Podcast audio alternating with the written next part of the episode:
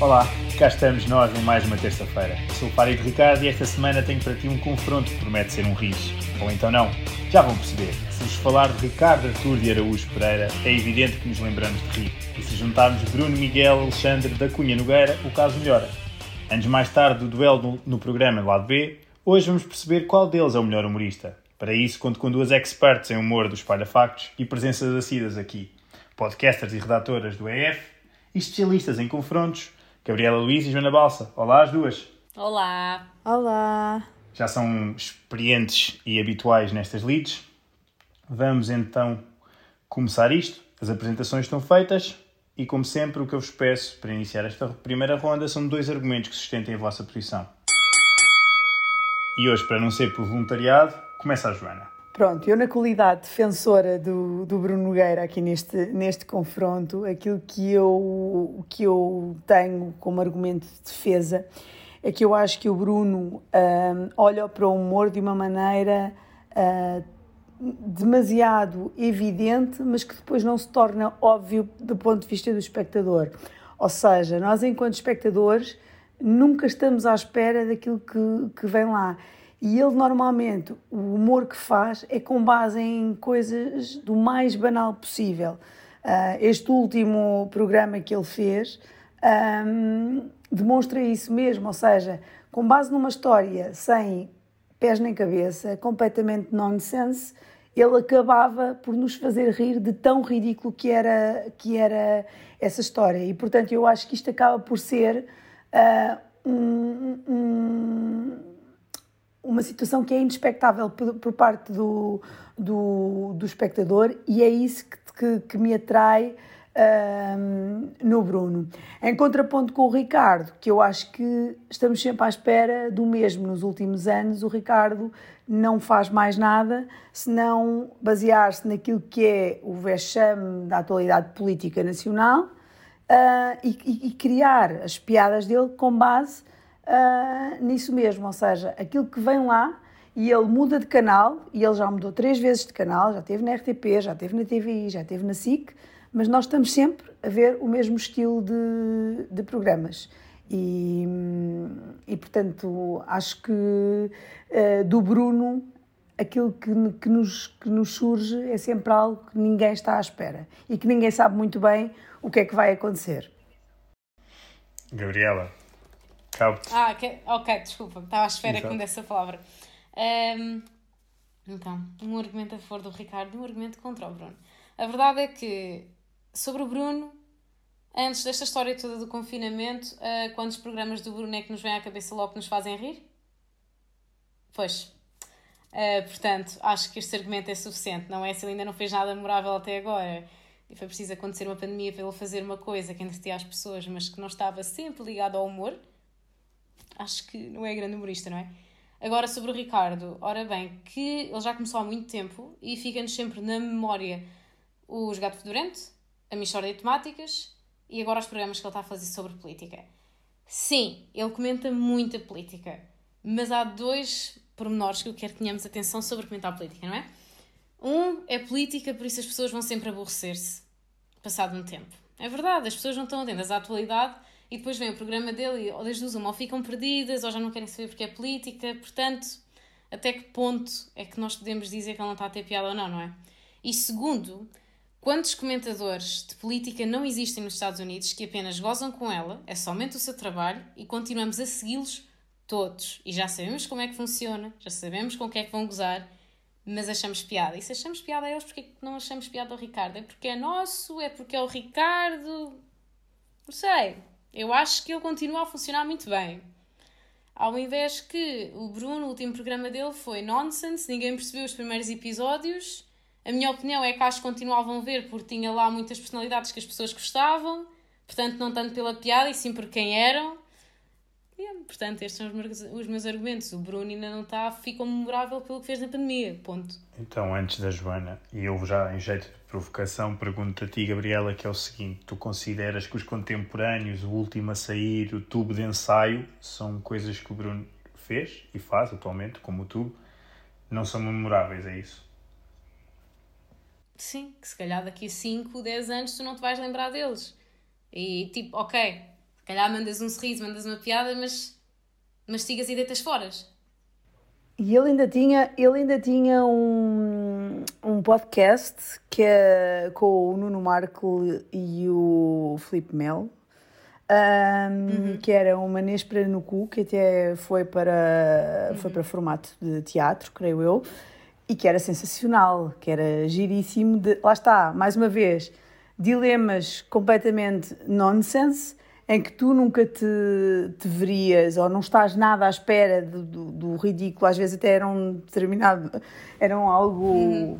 ordinarões, vá, vamos lá chamar as coisas como, como elas são, mas que, que acabavam por ter tanta graça porque uma pessoa se imaginava naquela situação completamente, que eram situações completamente ridículas.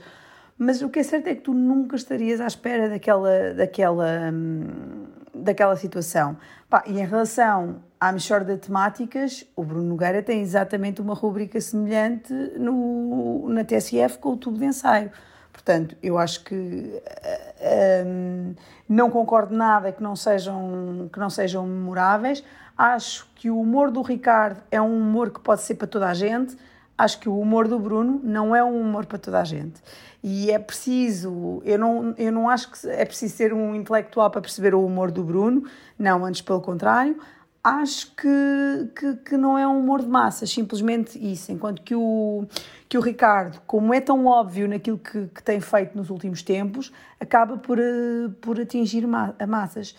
Como eu vos dizia há bocado, ele próprio assume, ele só sabe fazer três vozes. É o saloio, é o saloio que, que tem sotaque africano e é o, e é o, e é o menino, bebê. Eu, eu, eu, acho que ele disse isto num, num podcast que eu ouvi da, com a Bumba na Fonfinha e ele próprio dizia: Eu não consigo interpretar mais, mais que isso. O Bruno não, o Bruno é um ator, é um ator de formação e, portanto, só por aí tem uma extensão que, que, que o Ricardo não tem, eh, nem nunca terá, porque também a formação dele não é, não é essa. Ok, então vários pontos. Para ser bom humorista não é preciso ser bom ator. Para, lá porque é ator não quer dizer que seja um bom ator. Uh, ok, tem um programa memorável, o Ricardo já vai com dois.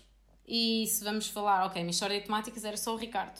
É verdade que o Gato Fedorento não era só o Ricardo a escrever, mas o único programa memorável do Bruno Nogueira é também em conjunto com outra pessoa, se calhar é porque ele não é assim tão bom para ficar na cabeça, não é? Porque se, se no cu é muito histórias ridículas das vidas das pessoas, esse também vai buscar muito humor do Marco, que como disseste, estava com, que estava com o Bruno a escrever isso. E outra coisa é que uh, ele pode só saber fazer três vozes, mas elas resultam, e eu estou-me a esquecer. Ah, estou-me a esquecer da última, que é tu disseste que o, que o Bruno não fazia humor para toda a gente, a.k.a. fazia para nichos. Ora, se faz para nichos, quer dizer que menos pessoas gostam dele. Se menos pessoas gostam dele, o melhor humorista é o Ricardo porque tem mais pessoas a gostar dele, que é o tema deste, deste podcast, não é qual é o mais versátil, é qual é o melhor e mais adorado. Therefore, é o Ricardo. Não queres responder, Joana? Não, eu, eu, eu posso responder. Estava à espera de se querias introduzir alguma pergunta ou não.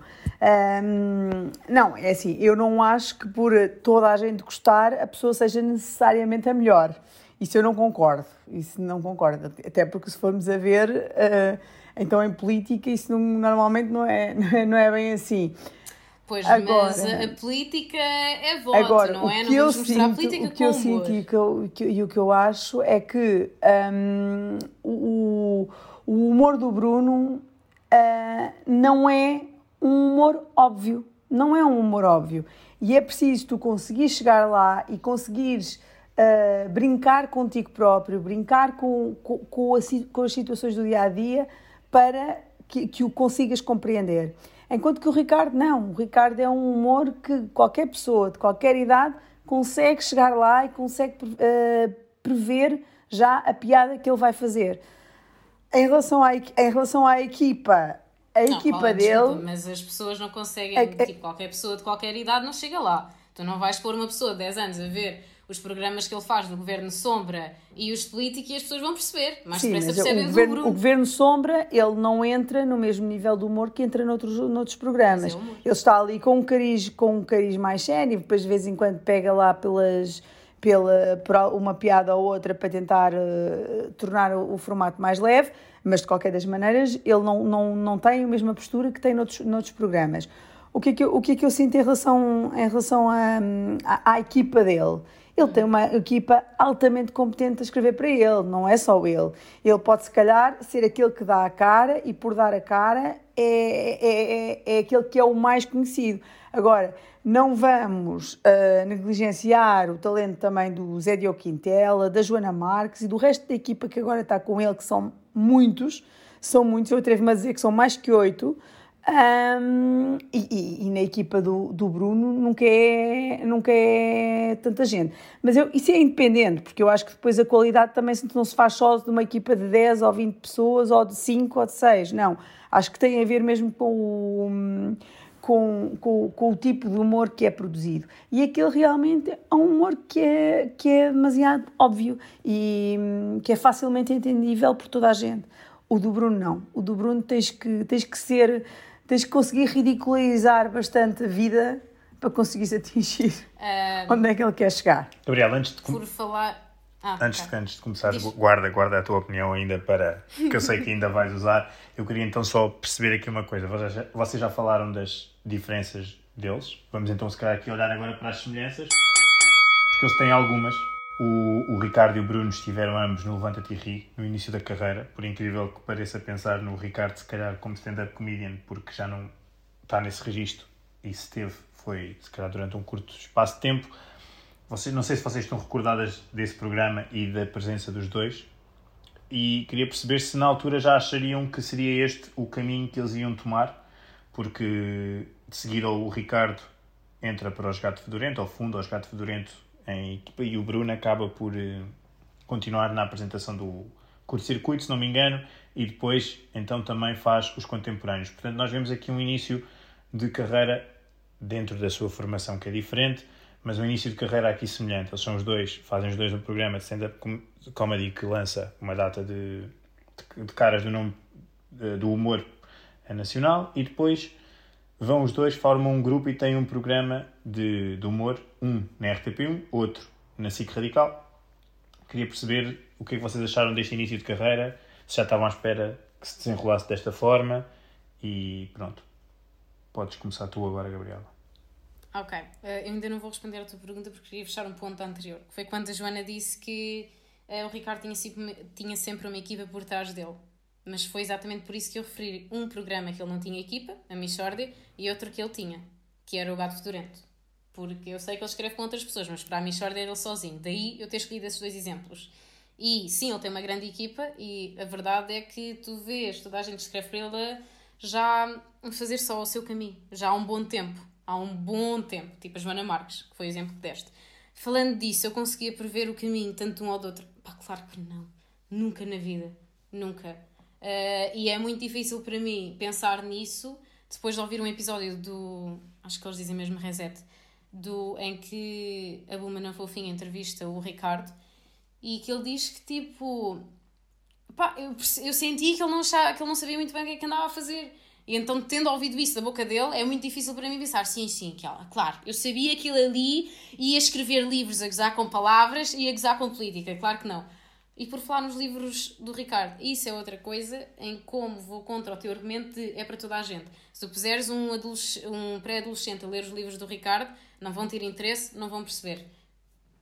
Portanto, não é para toda a gente. Mas as pessoas gostam muito dele. E ele tem. Ele é para as massas, que é o que tu disseste. Eu vou é para as massas. Isso é para as massas. Okay. Isso, isso deve ser a única okay. coisa que estamos de acordo. Ok.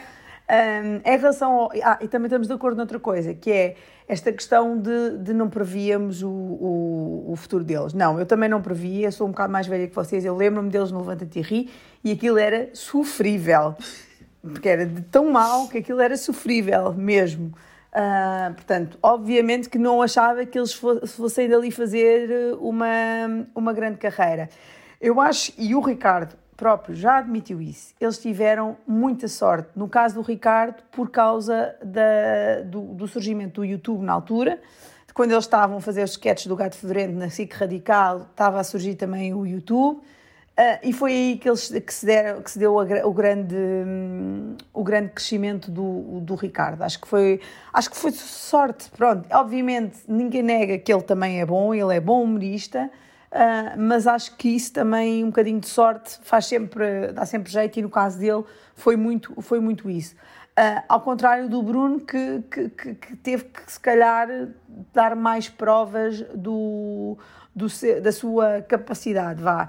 E deixa-me dizer que o Bruno também está muitas vezes na parte do, do, do da escrita e, e, do argumento e não dá tanta cara como dá o Ricardo. O Ricardo também é muito mais conhecido, porquê? Porque está sempre na linha da frente e sempre esteve. Sempre esteve, desde o início da carreira dele, que o Ricardo era o líder daquele grupo, dos Gato Fedorento, e foi sempre o líder de todos estes programas que depois foi fazendo a posteriori. Enquanto que o Bruno não era necessariamente assim, e portanto também por aí hum, a popularidade do Ricardo é naturalmente maior. Não necessariamente melhor humorista, mas a popularidade é Ou maior. então, porque o Ricardo, dos, dos grupos todos em que teve, se aperceberam que ele era o melhor a interpretar texto. Porque, por exemplo, comparando com a Joana Marques, é uma coisa que o Ricardo lhe dá. passa-lhe muito à frente. Os textos da Joana Marques são incríveis e os do Bruno, pronto, ok. Mas a interpretação dele é incrível e se calhar foi por isso que ele sempre deu a voz. Porque era o melhor e quando tens um líder numa equipa, ele destaca-se. Eu isso não concordo porque eu gostava muito do Zé Diogo. Eu gostava bastante do Zé Diogo, especialmente quando ele era gordinho aquilo dava-lhe um aspecto assim ah, funny. Okay. Porque, porque é gordo, é E eu gostava muito dele, deles os dois, hum. deles os dois porque a interagir. Eh, acho que era. Acho que era muito engraçado, okay. mesmo as personagens que eles okay. faziam, eram mesmo engraçados. E, e, portanto eu não concordo nada que ele seja melhor ou pior que os outros, não acho. Acho que se calhar em comparação com os outros que, que, que eram do grupo, que era o Tiago, o Tiago já não me lembro do apelido. Não, Miguel Góis e Tiago, Tiago qualquer coisa. Dores Ferreira. Dores, exatamente. exatamente. Uh, eles claramente eram os dois melhores, mas eu tive muita pena do, do Zé Diogo abandonar ali o, a linha da frente um, nestes programas, porque eu acho que ele tem francamente jeito. Um, e, e, e, portanto não sinto nada que o Ricardo era melhor do que ele na, na parte da interpretação. Em relação ao Bruno, não tenho nada a dizer, porque ele é um ator fabuloso. Um, e portanto eu acho que ele portanto, é consegue é fazer o que quiser. Não necessariamente, o que ele consegue é dar vida ao humor dele nas diferentes personagens que pode vir a interpretar. Muito melhor do que o Ricardo. Portanto, que só funcionam para nichos, é verdade, só funcionam para nichos, mas isso é inegável, mas não quer dizer que por funcionar para nicho, uh, é assim, se tu for, vamos aqui dizer um, um, exemplo fútil, a Chanel é uma marca de nicho, hum, não é má? Não, porque a Chanel é uma das é? mais conhecidas das marcas de luxo, portanto nem sequer para nicho podemos considerar... Mas é uma marca de nicho, mas é uma marca de nicho, não é uma, uma não é uma marca de mass market. Portanto, não é má. É dentro do Portanto, luxo. Podes, podes olhar para o Bruno Nogueira como a Chanel do humor. Gostaram não, desta conversa? Não posso, porque é completamente. Primeiro, coisas diferentes, não é? Coitado do Bruno. Vá, é, eu acho um mau humorista, mas não o comparemos a uma mala, não é? Depois, hum. uh, pá, a Chanel é das coisas mais conhecidas do, do mercado de luxo, tanto que às vezes nem é para nisto. Tens modelos que são para certas pessoas, tens outros que não são, mas nós não podemos mesmo comparar com luxo porque não tem nada a ver. Uh, tipo, é uma pessoa, funciona assim, não é? Uh, portanto, peço desculpa, não percebi a comparação. Estou a dizer eh, no sentido de o objetivo é, não é ser um produto de massas, é um produto de nicho de mercado. Portanto, não é necessariamente melhor ou pior. É o que é, é de nicho. Pura e simplesmente isso. Pá, mas o problema e... é que os nichos são grupos muito pequenos e específicos de pessoas. Therefore, se é um grupo pequeno e específico de pessoa, não é o melhor, porque não funciona para todos. E se o tema que está a ser discutido é qual é o melhor, estás-me a dar razão que o Bruno não é. Não, não, não concordo com isso. Eu não acho que um produto que seja de nicho não, é, não, não possa não ser o melhor. Volto a dizer, uma, um, uma marca de luxo é necessariamente uma marca de nicho de mercado, porque não, não abraça a totalidade da, da, do mercado e não é pior, antes pelo contrário, normalmente os produtos de nicho são sempre cotados com, Mas é por com um pricing mais elevado. com luxo, porque os produtos de luxo, uma das características para tu seres um produto de luxo é que tu tens de ser produzido em poucas quantidades. É por isso que não podes comprar, é requisito. A partir do momento que é requisito, não é Olha, um nicho. Olha, até... uma coisa muito importante que tu disseste agora, tem que ser produzido em boas quantidades. Exatamente. O Ricardo Araújo Pereira sai da, TVI para a SIC e continua a fazer exatamente o mesmo programa, no, do mesmo modelo, da mesma forma, na mesma quantidade, sempre seguido.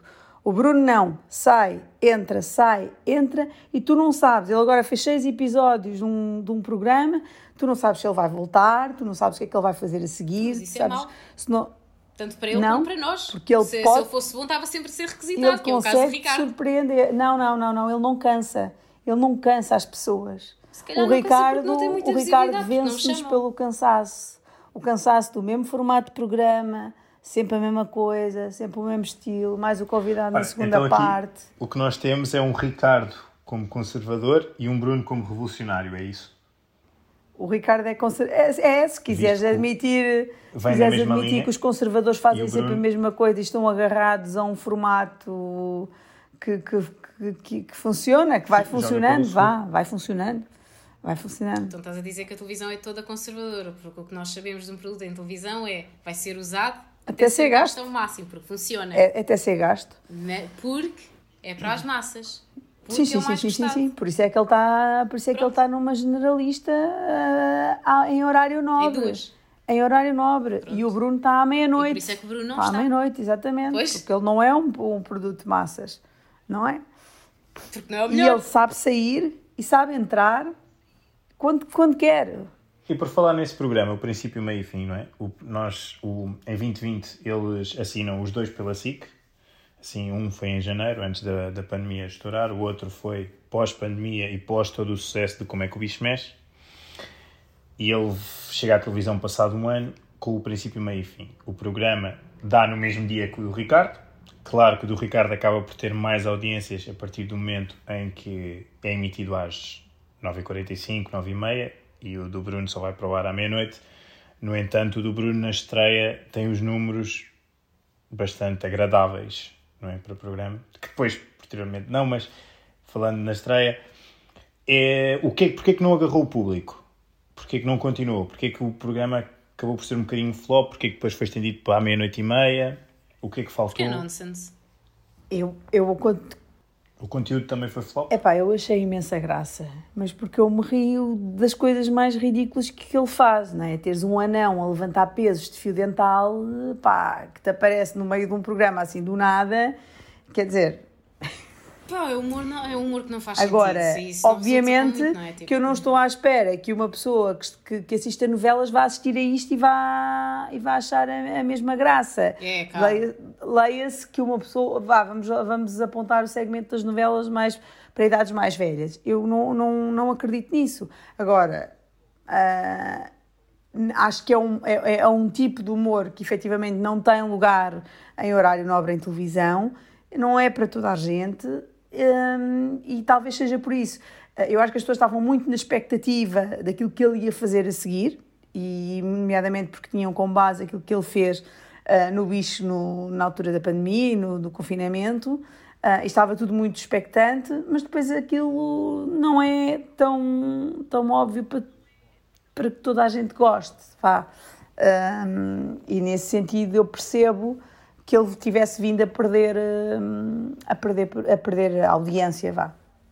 Coisas que não eh, fazem sentido não funcionam. Se tu não tiveres uma história que convença a, a quem está a ver não vai funcionar. E é tipo aparecer-te parece que estás a ter um sonho psicótico ou outra coisa qualquer que é tipo parece um anão do nada tipo isso não tem graça. Não faz sentido. Não é, é não é é verdade. Não faz sentido mas por não fazer sentido é que tem graça os meus sonhos não fazem sentido nenhum e eu acordo assustada e não a rir-me, mas pronto. Sonhos à parte, o isto é que é gozar com quem trabalha é muitas vezes acusado de ter parado no tempo. sendo por vezes até o próprio Ricardo Pereira cancelado no Twitter, como já aconteceu nos últimos meses. Uh, a crítica diz que o Ricardo é diferente às sextas e ao domingo e acaba por se contradizer. O que é que tu tens a dizer isto do melhor humorista português para ti? Tenho a dizer que, vou começar pelas polémicas do Twitter. Há uma polémica do Twitter a cada 5 minutos, portanto nem me vou sequer incomodar com ela, uh, sobre mudar de posição. Programa diferente, canal diferente, tens de ter uma atitude diferente. Tens que ser consistente. Canal, não, canal e independente, mesmo. és, uma, és a mesma pessoa. Não, não, quero tomar partidos, mas o canal, o canal foi o mesmo durante Mas ele não se apresenta, mas ele é não se apresenta como outra se o meio pessoa. muda, a mensagem muda. Mas ele não se apresenta como outra pessoa, ele apresenta-se como Ricardo Araújo Pereira. Portanto, eu não acho muito normal uma pessoa ter uma opinião num dia e no outro dormir duas noites e acorda com outro tipo de opinião. A pessoa é a mesma. Não opinião? Então? Não, mudo, mudo de opinião, mas não me contradigo constantemente, nem. Porque não estamos nem no spotlight. Acordo logo ninguém nos apanha e ninguém se vai lembrar e não vai estar gravado todos os minutos em que nos contradizemos ou mudamos de opinião. Que isso é um grande ele faz agora, isso, é, mas ele faz isso com as pessoas. Ele, aliás, ele é perito no, no, no programa Domingo à Noite em ir buscar hum, partes de, de, de, de vídeos de, de políticos em que os políticos se contradizem a cada 5 minutos. Portanto, ele próprio faz isso e tu facilmente conseguias fazer a mesma coisa com ele, nomeadamente comparando a, a aquilo que ele diz no Governo Sombra com aquilo que ele diz ao domingo à noite, depois no, no Isto com quem trabalha. Está bem, uh, nós estamos a falar sobre ele mudar de opinião, não é sobre o que é que ele faz dentro dos programas, sobre ir buscar a opinião dos outros que se contradizem. O meu argumento foi. Mas ele faz o mesmo. Opinião, que tu disseste, sim. E eu disse, ok, mas a grande diferença é que ele está sempre no spotlight, pode mudar de opinião, e a grande diferença entre uma pessoa normal e uma pessoa como ele é que nós não temos documentado quando é que mudamos de opinião. E então a posição dele seria, ok, ok, tive esta opinião, vou bater o pé, vai ser esta opinião até ao fim. Não, ele pode mudar de opinião. Não, com certeza, com certeza que pode mudar de opinião. Para mim, não é muito válido que a mesma pessoa tenha opiniões diferentes em, em programas diferentes. Isso para mim não é, não é aceitável.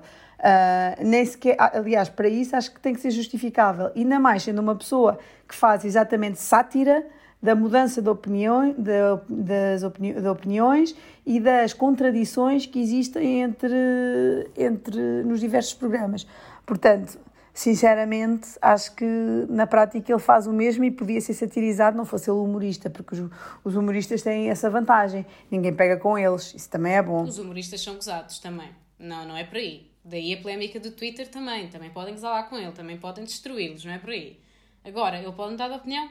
E, novamente, o meio é a mensagem. O meio muda, a mensagem muda. Medium is the message. Ok. Mensagens.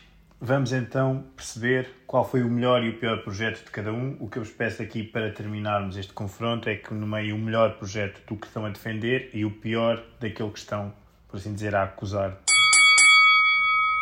não sei quem é que quer começar agora, pode ser voluntariado, para não me obrigar. Opa, o melhor projeto do Bruno Nogueira para mim foi o último a sair. Já sabem que eu sou uma fã de reality shows, a nossa audiência sabe de certeza, não é? Uh, e portanto, para mim, o último a sair foi dos melhores uh, projetos dele, porque lá está, sendo eu uma fã, achei imensa graça ele satirizar daquela maneira um, os reality shows.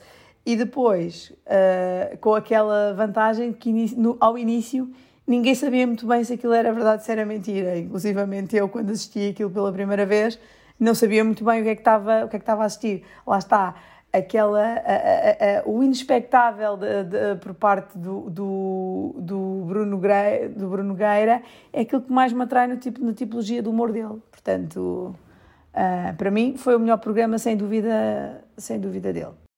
Ok, e neste caso o pior agora do Ricardo? Ah pá, o pior do Ricardo é sim.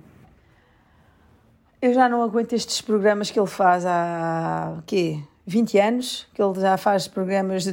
Não, vá, 10 anos de programas em que a primeira parte é ele a apanhar as contradições dos políticos, a gozar com os políticos e a segunda parte lá vem o político para ser eh, entrevistado e para ser, eh, e para ser gozado. E eu acho que a maior parte das perguntas são passadas antes, porque eles vêm, alguns vêm lá com a folhinha, com as respostas todas preparadas. Epá, não acho a mínima graça, já, já, já cansei, cansei. Portanto, todo isto foi, foi bom no primeiro, agora tudo o resto tem sido, tem sido péssimo.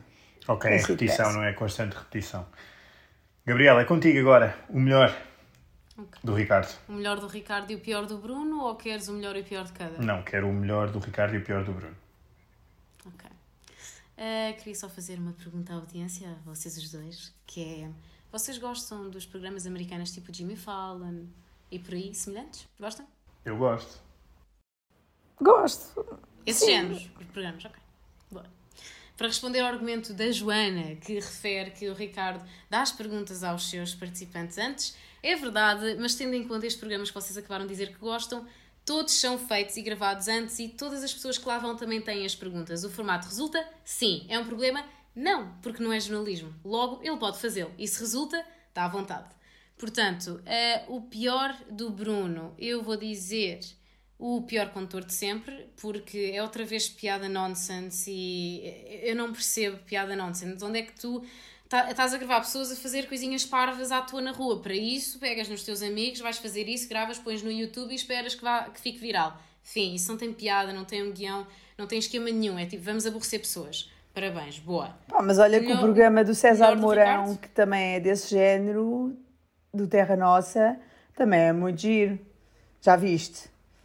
Já, e não gosto. E também é, e também é seguir Mas pelas pessoas... Mas o César Mourão prima muito entre as pessoas, porquê? Pelas vozes que faz e porque se mete muito com uma, a maior, o maior, não é o maior tipo, eu acho que vou dizer isto mal. Não necessariamente pelas com vozes. A geração é pegar que é mais na naturalidade das país, é pessoas, é, é pegar dizer. na naturalidade das pessoas e por aí adiante. O próprio Herman fazia isso nos programas dele levava para... Aliás, ele, ele fez tanto isso que até que eu no ridículo de levar lá o, a Linda Reis e o e o Firme Irto. Não, eu estou a tentar dizer-te que esses programas de levarem pessoas uh, na sua maior ingenuidade e naturalidade e pegar por aí e seguir, funciona também. O Her funcionou com o Herman, portanto, não acho que nada que seja o pior programa dele. Pois, mas a verdade é que não funcionou e que irritava as pessoas. Portanto, Pelo menos a ti irritava. É irritava a Gabriela, irritava a Gabriela. Pronto. Exato. Já percebemos. Gabriela, o melhor, o melhor do. O melhor, do, do Ricardo. Ricardo é o Gato Fedorento. É verdade. Alguma série em específico? Se quiserem um só dele, geral? em que ele tenha. Não, no geral, porque okay. já se passaram imensos anos e tu continuas a fazer referências a esse programa, tu continuas a buscar vídeos desse programa, é, tu, se for preciso, fazes maratonas desse programa. Pá, é, é, um clássico, ficou um clássico. Se quiseres um em que ele escreveu sozinho, para ficar um exemplo em que ele não teve ajuda de uma equipa, dou-te a Michórdia. Pronto. Que também, se for preciso, as pessoas ainda que vão buscar. É o único que ela consegue, que ela consegue identificar como o que ele escreveu sozinho. Não, ela não já é único, referiu é a Michórdia não sei quantas vezes, porque é o único que ele escreveu sozinho. Porque é o meu preferido, não é porque ele escreveu sozinho. É o meu porque foram várias Michórdias. Bem, ah, ficámos com o, o Bruno na Chanel, o Ricardo, quiçá, uma Zara, não sabemos. Vamos ter de ficar por aqui. Mazara, oh, não é nada uma Zara. Mau. As massas? É que, queres entrar por aí? Tentei queres entrar, pelo, queres, queres entrar no mercado de luxo e comparar? Ok, então o Ricardo é uma Louis Vuitton.